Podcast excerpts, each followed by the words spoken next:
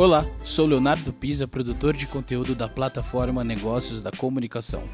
Seja bem-vindo à série Fórum Empresas que melhor se comunicam com colaboradores.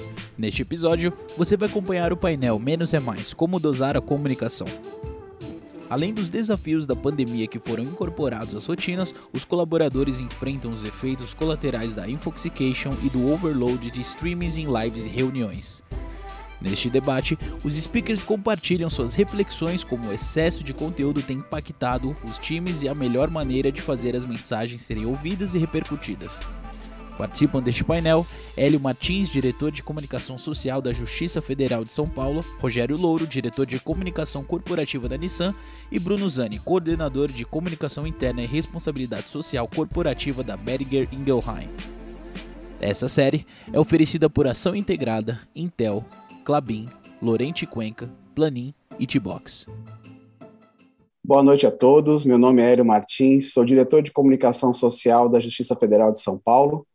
Estou aqui hoje na, no evento para intermediar uma mesa muito interessante que é menos é mais, como dosar a comunicação social, né? É hora de abrir mão da nossa programação e falar somente o essencial ou continuar no mesmo modelo, né?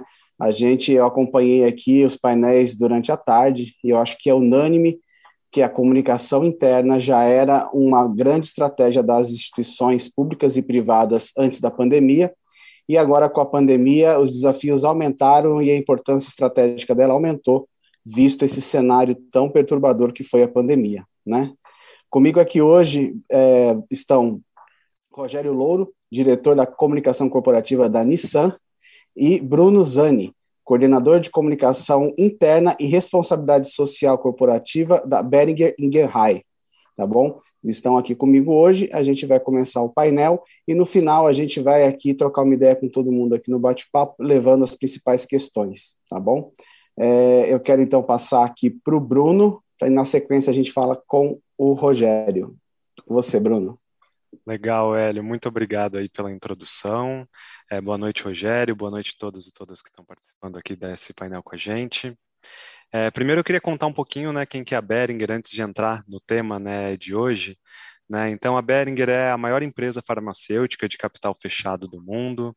A gente está entre as 20 maiores empresas farmacêuticas, né, líderes em pesquisa e desenvolvimento. A gente produz medicamento tanto para a saúde humana quanto para a saúde animal. A gente conta com mais de 50 mil colaboradores em todo o mundo.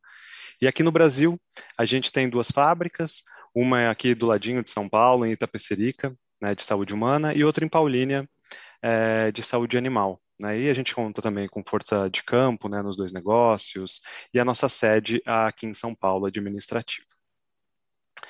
E aí, entrando um pouquinho no tema, eu acho que o Hélio falou, né, que sobre como a pandemia mostrou quão mais relevante é a comunicação interna para as empresas, né?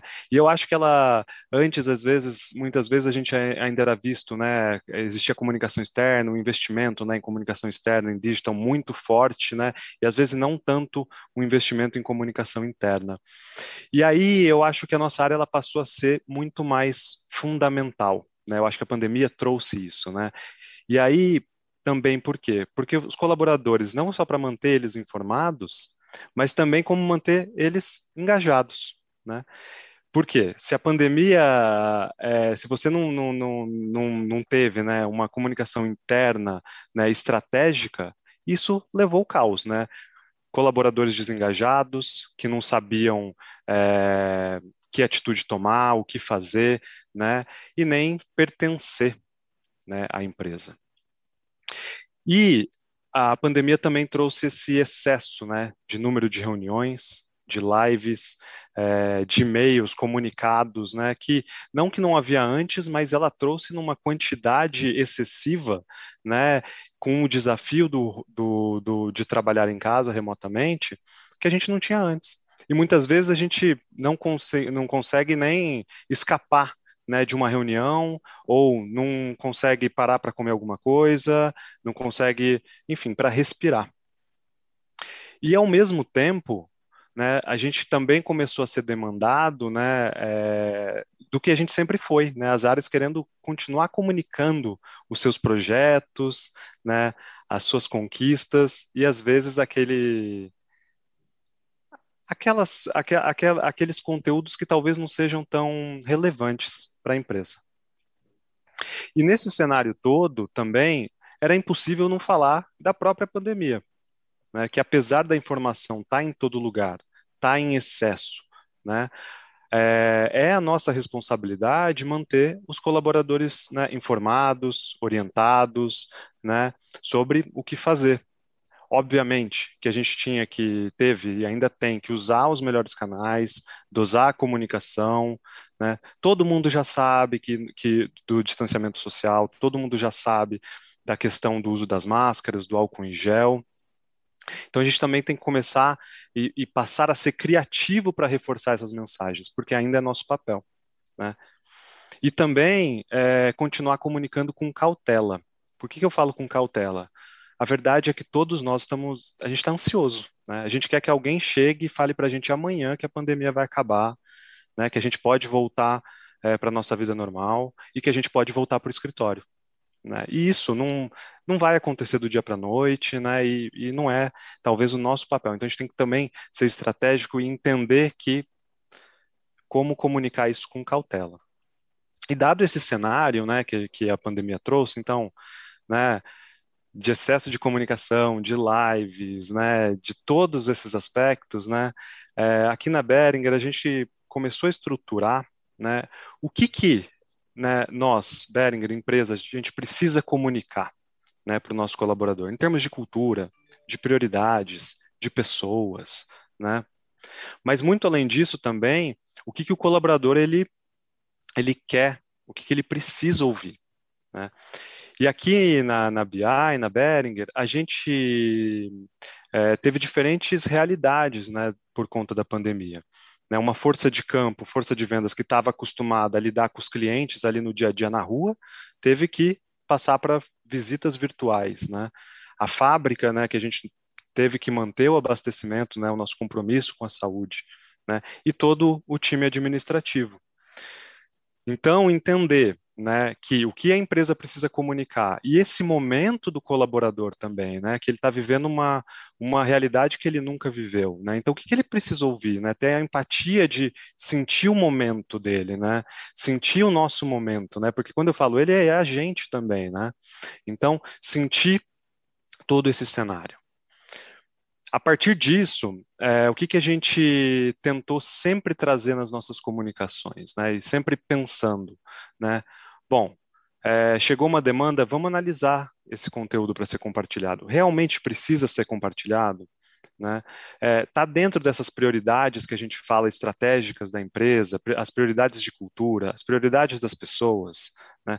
Tem como eu utilizar o melhor dos meus veículos internos para não comunicar em excesso? Porque a gente sabe que é, com o excesso da comunicação é, que veio com a pandemia, quando a gente comunica demais, o que acontece? Tudo vira importante. Quando tudo vira importante, nada é importante. Então, a gente teve que aprender a dizer não para as áreas. Né? E isso é muito difícil, principalmente se a área de comunicação interna não é empoderada e se ela não é conectada com a estratégia e as prioridades da empresa. Uh, por que, que eu falo isso? Porque muitas vezes o pedido da comunicação vem é, para o seu time, né, ou mesmo para você, de líderes da empresa.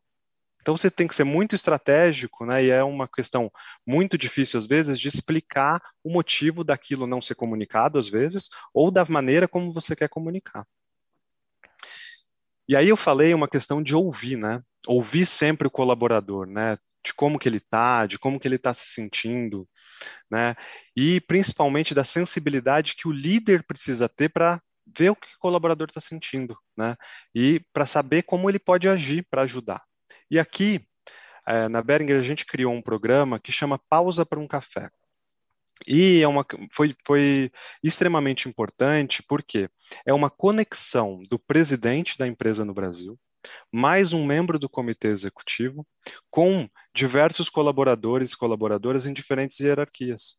E não é para falar de business, não, é para se conectar, para entender o que está acontecendo, para que tanto o presidente quanto o, o, o, quanto o membro do comitê executivo possam contar um pouco da semana deles, né, do que, que eles estão fazendo. Óbvio que às vezes surge pergunta de negócio, né? A gente está passando por uma é, reforma no escritório. Quando o, o escritório vai reabrir? Quando que a gente vai voltar, né? Mas é essa conexão, né? Trazer a segurança para o colaborador e para a colaboradora. E isso teve um sucesso tão grande que foi é, depois cascateado com outros líderes da empresa que fizeram com seus times. Bom, a gente também, obviamente, né, teve muitas lives, é, principalmente no início, depois começamos a, começamos a pensar, né, realmente concentrar que live realmente importa para o colaborador, como que a gente quer comunicar, por que essa live, né? E um pouco de menos é realmente mais, né? Como que a gente comunica de forma impactante, gerando engajamento. E aí é, se a gente tem muitas lives, como que a gente gera a participação do público, como a gente coloca o colaborador, a colaboradora no centro dessa live, né, para que não seja mais uma exposição cansativa, né? Então, só para fechar aqui um pouquinho minha fala, eu acho que a pandemia ela trouxe muitos desafios, é, mas eu acho que a essência da comunicação interna, estratégica, ela não muda, né? A gente tem que entender o objetivo que a gente quer comunicar, para aí depois a gente atacar o como a gente vai comunicar aquilo, quais canais a gente vai usar para realmente maximizar é, o que a gente precisa de fato atingir. Maravilha, Bruno. Acho que obrigado por compartilhar com a gente. Acho que todos que estão online têm essa têm esse desafio que você falou, né? O excesso, ao mesmo tempo a necessidade, essa sensibilidade da liderança. Eu acho que realmente é, são pontos importantes que a gente pode levar para o debate depois. E parabenizar você e toda a sua equipe por esse trabalho. É, vou chamar agora o Rogério Louro, da Nissan, que também vai expor aí esse primeiro case que, que ele está enfrentando também uh, na comunicação interna lá na Nissan. Rogério, é com você. Boa noite, boa noite a todos, a todas. É, Bruno, Hélio, é um prazer estar aqui com vocês. É, primeiro, então, então, eu vou falar rapidinho de Nissan.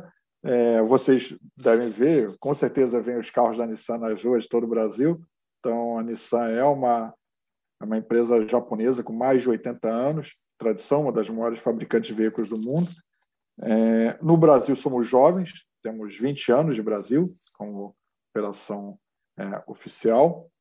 Temos uma fábrica em Resende, temos escritórios, a sede no Rio, escritório em São Paulo, São José dos Pinhais, armazém em Itatiaia, um, um outro escritório em Jundiaí, estão espalhados pelo Brasil com mais de 2 mil funcionários pelo Brasil. É, um foco muito grande no, no cliente, não apenas na satisfação, mas de deixar o cliente apaixonado cada vez mais. E eu acho que a pandemia pegou todos nós, como pegou Hélio, como pegou Bruno, com quatro todos os comunicadores que, que falaram aqui hoje, é um momento é, muito interessante. Pelo menos ele pode falar assim, pela comunicação, que, como o Bruno falou, a pandemia trouxe o protagonismo para a comunicação interna. Né? A gente está acostumado a lidar muito com o protagonismo de PR, de imprensa, e a comunicação interna foi muito exigida. E mais do que exigida, ela foi reconhecida é, e novamente vista o valor e a importância do, de lidar e falar com os funcionários, falar com planejamento, com organização. É, você sair de um momento de normalidade e, de repente, um mundo em pandemia, fecha escritório, para a fábrica em determinado momento, todos é, preocupados, todos é, sem saber né, o que ia acontecer, né, foi necessário ser muito ágil né, naquele momento, né, estamos falando de março, abril do, do ano passado, né, muita agilidade, muita organização para, primeiro, é, manter a empresa trabalhando, mas com os funcionários com muita segurança, né? Saúde em primeiro lugar e ao mesmo tempo mantendo o negócio, a operação, né? Que afinal de contas, né? Sustenta essas famílias, é também atende aos clientes. Então você conseguir balançar com foco na saúde, a agilidade, as informações necessárias para manter as pessoas em casa seguras e também a atividade. Então, esse foi um momento, acho que, de muito volume, sim, necessário, até porque a gente precisava explicar também os cuidados com a pandemia, né? Ninguém, ninguém sabia direito, usa máscara, não usa máscara, álcool em gel, é, isso ainda era uma novidade. Então, foi um momento muito necessário o volume, né? muito, o mais. Só que depois nós fomos entrando no, no modo da operação de novo, é o susto, é, pelo menos diminuiu, você começa a ter que é, manter o negócio trabalhando, as pessoas já tendo consciência, muito um volume de informação muito grande dos meios de comunicação, muito positivo, explicando, e você começar a ter que é, organizar, planejar e, e novamente colocando é, o que se fala em cada lugar. Né? Então, o mais teve esse momento importante inicial, depois você tem, naturalmente você tem que ir, não pode saturar as pessoas, você volta a uma operação de oportunidade, de planejamento muito forte, de agilidade, aí sim é, é a questão do volume tem que diminuir, mas tem que ser muito ágil. Até hoje, né? A gente tem que ser muito ágil, é, cidades diferentes, com reações diferentes. Então você tem que ter isso muito importante. E com essa agilidade, você também vai definindo a sua melhor utilização de cada canal, porque é, a comunicação nós fazemos para as pessoas, as pessoas terem o, o ter o feedback, né? você ter uma conversa, né? você ter um retorno, você ter é, né, é para o próximo, é para o funcionário. Então, você tem que saber usar também os seus canais. Quer dizer, é, não adianta usar tudo para tudo. Então, com agilidade, planejamento. E diversidade. Diversidade no sentido amplo de cada funcionário tem a sua característica, cada unidade, nós temos várias unidades no país, tem a sua característica, o seu público, o seu perfil. Então, não é a mesma comunicação, às vezes, a mesma maneira que se fala na fábrica, vai se falar no, na sede no Rio, ou vai se falar em São José dos Pinhais, no, no Paraná. Então, assim, é entender o seu público interno, conhecer né, o que esse público tem de demanda, de necessidade de reações, é, e trabalhar com isso é fundamental. E é isso sim sendo uma diversidade e sendo também humanizado, porque não somos robôs. Nós temos que entender, ao mesmo tempo que eu quero passar a tranquilidade, eu tenho que passar os cuidados de Covid ou os cuidados do funcionamento, as pessoas têm que se sentir seguras e, e, e num tom que ela entende que são é, ações seguras que a empresa está tomando para manter todos bem. E, para isso, a gente começou a usar muito exemplos. É, os funcionários ganham cada vez mais protagonismo. Eu acho que a gente fala muito do, do CEO, né? se fala muito do, da importância do CEO, a importância do presidente, mas tem a importância do presidente, sim, tem a importância dos altos executivos, fundamental. A alta liderança ela tem que estar presente, ela tem que falar, tem que se mostrar presente para acalmar e para orientar, para ajudar a direcionar. E mais os funcionários passam a ter um papel fundamental, porque você escutando de outro funcionário um depoimento, você tendo funcionários é, embaixadores de marca, você começa a ter uma relação mais próxima. É quem está ali, às vezes, do seu lado, ou aqui na sua reunião de, de videoconferência né, agora. Então, assim, é toda uma preparação entre o muito, com muita é, informação com muita velocidade, de uma maneira agora do menos, muito seletivo, muito direcionado, muito humanizado para diferentes públicos, diferentes unidades, diferentes canais. E com isso você consegue fechar a melhor maneira, a, tentativa da melhor maneira de conseguir ter é, as pessoas se sentindo seguras, se sentindo à vontade e, ao mesmo tempo, também se mantendo no dia a dia do trabalho, é, que é fundamental. Hoje, o próximo passo, o passo que a gente está dando agora na, na Nissan, muito nesse foco da comunicação humanizada, é, além de tentar entender né, e comunicar dentro de cada unidade as necessidades de cada unidade, também muito alinhado com a, com a própria região, né, a Nissan América do Sul, porque também tem as unidades países né, dentro das suas características e também se alinhando, com mais força você consegue fazer mais coisas, é você passar do modo trabalho, do modo já entendi como se trabalha virtualmente, para o próximo passo, o passo de como vai ser o trabalho híbrido e como nós temos de cada vez mais é, respeitar e trabalhar do nosso lado pessoal. Eu acho que o lado do trabalho híbrido ou o lado do trabalho virtual, as ferramentas e como trabalhar, acho que quase todo mundo hoje é um expert em Zoom ou Meets ou, ou outra videoconferência.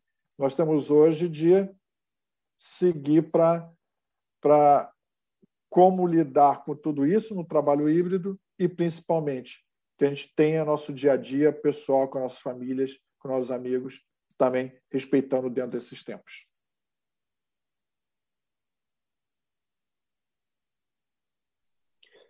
Maravilha. Ah, vocês dois falando, me, me, eu anotei várias coisas aqui para a gente começar o debate, coisas riquíssimas, né? Mas antes eu só queria contribuir também com a questão pelo ponto de vista do serviço público, né? Porque a gente tem aqui também, e, e, é muita similaridade, né? A gente acha, acha que são mundos muito opostos, mas não são, né? A gente tem também esses mesmos desafios que vocês falaram aí, né? O problema é ter que segmentar esses públicos, mas é, quais ferramentas usar para isso, né? e, ao mesmo tempo, humanizar essa, essa, essa comunicação toda, porque é, é um momento que, que além do, do de, da, questão da, da pandemia em si, que é algo que atinge a todos, tem a questão também da segurança do trabalho, a questão né, de, de, de, de tornar esses fluxos mais eficientes também, né?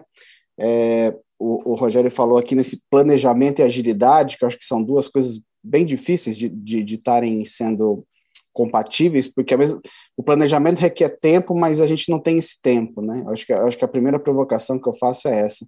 Mas uh, antes de eu entrar nas questões para cada, cada um de vocês, eu queria fazer uma coisa geral para os dois, que é o seguinte. É, o ano passado, né, acho que no meados de março, quando a gente teve que entrar em pandemia, acho que foi, foi, foi aquele susto, né? aquele pânico inicial, que áreas de TI tendo que se mobilizar, áreas de recursos humanos, áreas de comunicação tendo que ser, ser essa massa que integra todo mundo nesse momento tão difícil. Aquilo foi, foi, foi no susto, né? Vamos, vamos, vamos usar um termo bem, bem simples aqui, foi no susto. Eu acho que agora, passado um ano da pandemia, a gente começa a, a vislumbrar um novo modo de trabalho, né? O, o próprio Rogério falou, falou a respeito disso no sentido de, de, um, de, um, de um ambiente de trabalho híbrido, né? Eu queria, eu queria que a gente fizesse agora um exercício de futurologia, né? O, que o Bruno falasse primeiro, na sequência o Rogério, sobre como vai ser esse trabalho de agora em diante, principalmente no que tange a comunicação interna. Tá certo. Eu acho que a pandemia trouxe muitos aprendizados que a gente vai utilizar é, para o futuro, né? Uh, o futuro do trabalho para Behringer vai ser um trabalho híbrido. Né? Então, é, em que a gente vai unir, obviamente não nas fábricas, né, mas a gente vai unir o melhor do trabalho é, presencial com o trabalho virtual. Isso vai trazer uma nova realidade. Né? Porque como que a gente vai comunicar? É, uma coisa é você comunicar, fazer os comunicados, sei lá, por e-mail, as TVs corporativas, etc. Você vai ter que misturar e você não vai saber quando que a pessoa vai estar no escritório, quando que vai ser a melhor maneira de comunicar ela, onde, né? Então, a verdade é, vai ter que fazer uma reanálise, né, dos seus canais internos, né, e de como comunicar isso. E eu digo mais, é, o líder ele já tinha um papel muito relevante na comunicação com os colaboradores. A pandemia mostrou o, o papel ainda mais relevante do líder nessa comunicação, né? E eu acho que o, o, o do, a comunicação interna do futuro do trabalho vai precisar ainda mais desse líder que vai ser a referência de cultura, a referência das prioridades da empresa. E por quê? Porque 80% dos colaboradores acreditam muito mais no que o líder fala do que naquele comunicado que a empresa envia, entendeu? Ou aquele vídeo que ela vê. Se o vídeo, se o líder ele está vivendo aquilo no dia a dia, se é um líder humanizado, como o Rogério falou. Então, assim, a gente chega e faz aquele comunicado lindo que a gente acredita em empatia, em responsabilidade, né? etc. Aí a pessoa vai e tem a experiência dela no trabalho. O líder dela não é assim. De nada adiantou a sua comunicação, não é verdadeira. Uhum. Então, de nada adianta você comunicar uma coisa que a empresa ela não é.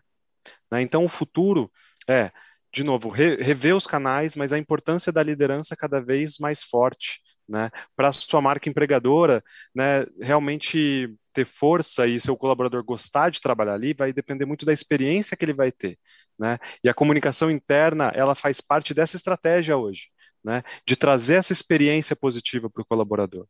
Né, e esse é o futuro, é a experiência que ele vai ter, depende muito da experiência que nós, como, comuni como comunicação interna, vamos conseguir trazer também para eles, e como que a gente traz essa estratégia né, para dentro. Isso depende da gente, a gente trabalhando junto com o time de recursos humanos e não apenas o time de recursos humanos trabalhando na experiência do colaborador. Muito bom, muito bom mesmo. Eu acho que até complementa essa questão da liderança, né? Porque ela se faz mais presente hoje e, e mesmo o, o, o modo, de, o modo de trabalho do, do liderado, né? Que antigamente aquela coisa, ah, a pessoa está vindo aqui, você já considerava aquilo uma forma de estar produzindo. Hoje não. Hoje o que a pessoa produz é, é escancaradamente aparece muito mais, né? Porque agora você não está vendo a pessoa, você só, você só vê o resultado que ela entrega. Né? Então, acho que essa relação líder e liderado, ela so, sofreu um, um, um, um grande boom aí, né? Vamos Hélio, ver o que eu. Eu posso só acrescentar uma coisa claro. na fala que eu gostaria de trazer também, é, é um pouco do protagonismo do colaborador, tá? Uhum. É, a gente traz hoje muitas redes sociais corporativas, né? Então o colaborador hoje ele é a voz da empresa. Uhum. Né? Então hoje a comunicação ela não é mais vertical, ela é horizontal. E, e assim, não só como um canal, né? Porque isso já existia antes, uhum. mas hoje ele tem um canal ali formal que ele também pode se manifestar. Né? É, em muitas líder, dessas empresas. É, eu acho que o líder, então, Bruno, até já pegando para o que você está falando, é, o líder tem esse papel fundamental, mas o líder não necessariamente é o chefe. Eu acho que o líder é a pessoa que passa, o, tem uma liderança dentro de uma equipe que não necessariamente é só o chefe. Quer dizer, tem colaboradores, funcionários que têm uma liderança natural uma liderança positiva no sentido, tem um protagonismo, para não usar a palavra de líder, para não confundir com, com o gestor. É, então, assim, eu acho que quando a gente fala de liderança, mais do que isso, são os protagonistas, que são protagonistas líderes, e tem os protagonistas que não são líderes, mas são importantes, influenciam dentro da, da, das suas equipes, eles são fundamentais. E aí, vindo para a pergunta inicial, mas antes Hélio, na questão do planejamento e agilidade, apesar de ser difícil o planejamento e agilidade, é, eu acho que o planejamento é fundamental para a agilidade, porque se você planeja 40%, você tem uma margem X de, de margem de manobra. Se você planeja 60%, você tem mais margem de manobra para ser ágil. Quer dizer, então, Perfeito. É, é, na verdade, esse complemento. Quanto mais planejamento você conseguir ter, e não é fácil, mais agilidade você tem, porque você tem mais tempo disponível ou você sabe sua margem de manobra para ser mais ágil. Sobre a questão da, da, do futuro, futurologia, é, eu também concordo com o Bruno, acho que, acho que quase todo mundo a gente vê no Brasil, fora do Brasil, falando cada vez mais o trabalho híbrido. Híbrido aqui na Nissan, Aqui no Brasil, os escritórios já tinham um dia por semana, pelo menos, o funcionário. Ele trabalhava em virtual office, a gente chama de virtual office porque não necessariamente é home office é em casa. Então, já tínhamos aqui no, aqui no Brasil, uma vez por semana, então tínhamos uma certa estrutura, todos com laptop, VPN. E com a pandemia, claro, você passou de um para todos os dias. Não é fácil, né? Porque tinha que foi fácil, porque era muito diferente você trabalhar um dia em casa e trabalhar todos os dias em casa sem saber nem que dia eu voltaria. Mas ajudou muito e, e estamos trabalhando sim para na volta e nesse processo de volta ser bem mais híbrido, ser bem mais híbrido, que isso quer dizer ficar mais tempo fora do escritório e dosar com o escritório. É um planejamento que a gente tem, o RH, com todas as áreas, foi planejado para uma volta cada vez mais híbrido, e a comunicação ela vai ter que ser, acho que híbrida também. Eu acho que ela não, vo não volta ao que foi ao passado. Nós aprendemos muito, gente. O que nós estamos fazendo hoje aqui em reunião, é, usando videoconferência, a ferramenta até existia, mas pouca gente usava. Agora todo mundo usa e usa até muito bem. Então, é saber dosar, né? aquela questão do menos é mais, mas você usar a questão virtual, o, o empoderamento do funcionário? O gestor, o líder em si, é né? muito importante, mas lembrar que somos pessoas, gostamos de pessoas, eu acho que os momentos de, de, de convívio junto vão ser muito importantes e muito ricos. E saber lidar e mixar isso. Talvez esses, esses momentos juntos, que, que agora não vão ser o tempo todo, de repente até conseguem ser melhor aproveitados, né? Porque as pessoas vão ter, vai aproveitar esse, esse ineditismo de estar junto para se pensar em coisas para fazer junto. Como você falou, a gente é humano, você na tua fala falou lindamente, não somos robôs, né? Acho que isso é, é fundamental.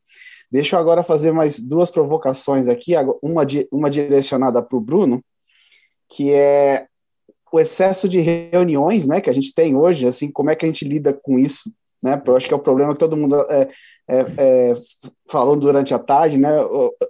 A ferramenta ninguém utilizava hoje, hoje todo mundo utiliza, agora utiliza muito. E como a gente, nosso tema aqui é menos é mais, eu queria que você falasse um pouquinho a respeito disso. Mas antes, já deixa eu passar a pergunta para o Rogério, porque também tem a ver com menos é mais. Você falou aqui sobre é, a diversidade de público que você tem na Nissan. Eu, eu, achava que eu tinha muita gente na Justiça Federal, 4 mil servidores, você falou que tem muito mais que isso, né? Em diferentes locais aí do país. E você falou sobre essa diversidade e como segmentar esse público, né? Essa é a minha pergunta. Como é que você consegue segmentar público? Porque, afinal de contas, isso é importante para você não, não não atropelar o, o, os colaboradores com tanta informação, porque tem informação que não diz respeito àquele ou, a, ou aquele específico ou daquela região, né? Eu falo que, que na comunicação interna, é, não, não só da, da minha empresa, mas de todas, tem aquela sensação de batata quente, né? Chegou uma coisa para comunicar, tem que divulgar, tem que divulgar. Aí você pega aquela batata quente e passa para frente, né? Sem ao menos assim é, ver se aquilo vai ter resultado, se aquele momento é o momento ideal. É, eu vejo, por exemplo, algumas áreas lá minha, tanto de recursos humanos quanto de gestão, que às vezes eu falo, gente, vocês vão lançar mesmo essa campanha, tem, essa semana estão lançando esse tipo de comunicado que, que, não é similar, mas vai conflitar, né? Eu brinco que é a concorrência interna pela atenção do colaborador, né? Então, é, com essa introdução, eu passo, passo a palavra ao Bruno sobre, sobre a questão das reuniões e depois eu quero que o Rogério fala sobre a segmentação de público. Não, legal, Hélio. Sobre o excesso de reuniões, é, quando você. Existem empresas e empresas, né? Tem algumas empresas, e aí eu vou dar o exemplo do que a Beringer fez, tá? Que é a recomendação. Então, assim, não se ter reuniões em certos horários. Reuniões a partir das nove, né, até às 11h30, reunião a partir das 14 até às 17. Para quê? Para que é respeitar o horário do almoço das pessoas, né? Para que as pessoas possam acordar, ter tempo de ler os seus e-mails, né? Organizar o seu dia. E aí você começa a criar uma cultura, né? Então você há uma recomendação, e isso é cascateado. Além disso, né, garantir que a reunião não seja reunião cheia. Então, se você tem reunião que é para meia hora, faz ela em 25 minutos. Deixa cinco minutos, né, para que as pessoas possam ir tomar um café, tomar uma água, ir ao banheiro, sei lá, ir na sacada de casa, no, no terraço, né, sair um pouco. Se é de uma hora, faz de 50 minutos, né? Porque senão a pessoa, né, a gente, o que, que a gente vive? A gente vive numa atrás da outra. E, um, e a gente sempre está atrasado. Essa é a verdade, a gente sempre está atrasado e a gente se cobra. Né? E a gente entra na reunião e já pede desculpas, viu? Desculpa, eu estava numa outra. E aí entra na outra, desculpa, cinco minutos atrasado porque eu estava numa outra. E aí fica nessa o dia todo. E aí o que acontece quando a gente vive nesse mundo de reuniões? Né? A gente chega no final do dia e trabalha até as 10 horas da noite, porque a gente passou o dia em reunião. Né? Porque chega uma hora que a gente precisa, né, colocar tu, tudo que a gente trabalhou nessas reuniões, ela precisa ir para papel, né? Então, uma dica que eu também é, tento fazer no meu dia a dia é reservar horários para que eu possa realmente executar meus planejamentos, que eu possa executar as tarefas é, do dia a dia, né? Então, eu acho que isso tem uma recomendação que eu acho que a empresa pode fazer. Tem empresas, inclusive, que pe pegaram, bloquearam, o próprio presidente bloqueou né, é, a agenda né, de meio-dia às duas, né, de um certo horário, para que as pessoas, para que aquele horário não fosse marcado reuniões. Né, é uma estratégia. Então, acho que isso já diminui né, e, e, e, melhora a nossa sanidade mental também. Né? A gente consegue respirar, né, fica menos ansioso. Então, acho que é. isso é, é algo que, é, recomendações que, que, que para contribuir com esse cenário aí. Muito bom, Bruno. E você, é Rogério? Curioso, é curioso que a gente escutou o Bruno falando, você, Hélio, é, é, as situações se repetem muito, né? E eu acho que é exatamente a questão, é, quando a gente fala, é conhecer o público, gente. Conhecer o público é fundamental. É, é, pode parecer uma coisa básica e simples, mas se você é, tem que conhecer, é isso, cada não é que é o mesmo é, função ou o mesmo tipo de cargo que tem a mesma compreensão. É que eu falo, depende do local, da, da cidade, do estado, porque a cultura é diferente. Depende, um é mais ligado a uma área, por exemplo, de, de marketing, vendas, é diferente de uma pessoa ligada à produção, apesar de terem cargos parecidos. Então, assim, é, é, é muito. Você tem que conhecer bem o, o, o terreno, né? Você tem que saber bem o terreno onde você pisa para você tentar direcionar. Claro, você tem comunicações gerais, mas tem que ter as comunicações que você consiga falar ou que você atinja a grande maioria, ou que você, por exemplo, eu sei que já né, tem, é um dos temas do, do fórum, a questão do WhatsApp. O WhatsApp foi fundamental na nossa fábrica. Por quê? Porque uma parte dos operadores estão na operação, não tem a questão do. não tem o computador né, do dia a dia. Então, o WhatsApp foi uma maneira que uma ferramenta que a gente começou antes da, da, da pandemia e foi extremamente importante com a pandemia. Então, é, é saber lidar um canal muito importante para determinadas situações. Então, isso é, é fundamental e, ao mesmo tempo, assim, é o olhar e a decisão da comunicação, porque a gente até estava conversando semana passada, né, muito rápido, é, é o Brasil, você fala que o Brasil tem 200 milhões de técnicos de futebol. A empresa passou a ter 200 milhões de comunicadores internos. Todas as áreas já é, acham que todos são especialistas em comunicação interna. Então já vem com, ó, queria que você divulgasse isso, mas eu quero que você divulgue na televisão, no e-mail, no WhatsApp. No dia tal, no dia tal, no dia tal. Peraí, gente.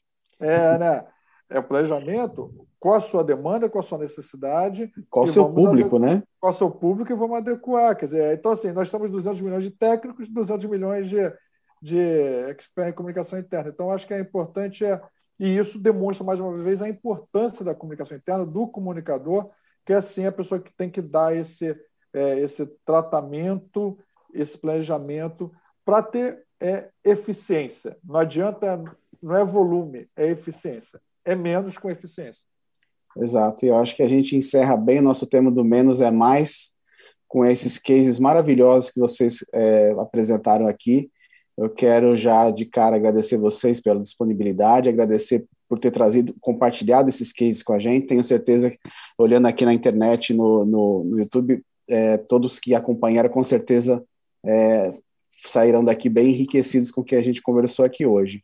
E também aproveitar, né, para a gente falar aqui no nosso, do nosso ladinho aqui do, na tela, tem o apoio à Casa Hope, quem puder colaborar aqui, né, o trabalho deles é bem bacana, o, o evento está mostrando aí nos intervalos a, a Casa Hope, tem aqui o QR Code, então aproveitem aqui para ajudar. Agradeço também ao evento a oportunidade de estar aqui é, sendo o, o host de, de, dois grandes comunicadores aqui, de, de, grandes empresas. Agradeço a oportunidade de ter, ter falado também um pouco sobre os desafios aqui da, da, do serviço público, que, como, como eu falei, já estão muito, muito enraizados com o que vocês falaram aí, né? Então, eu acho que a gente tem que realmente, para encerrar, é, é parar de, de, achar que tudo é urgente, porque quando tudo é urgente, realmente não é urgente. está na hora da gente humanizar e segmentar esse público, eu acho que tudo isso vai ajudar a gente a comunicar com aquilo que o Rogério falou muito bem, com eficiência, porque comunicar, se a gente parar para pensar, é bem rápido, né? A gente coloca na rede social, coloca na, no intranet, faz. Isso é rápido. O que é difícil é esse planejamento, o que é difícil é segmentar público e é deixar essas comunicações acessíveis para as pessoas que realmente têm acesso a ela. Então, realmente, menos é mais. Gente, muito obrigado, agradeço mais uma vez a, a organização do evento e amanhã tem mais aqui no. Você acompanhou mais um episódio da série Fórum Empresas que melhor se comunicam com colaboradores. Confira a série completa em 13 episódios. Até a próxima.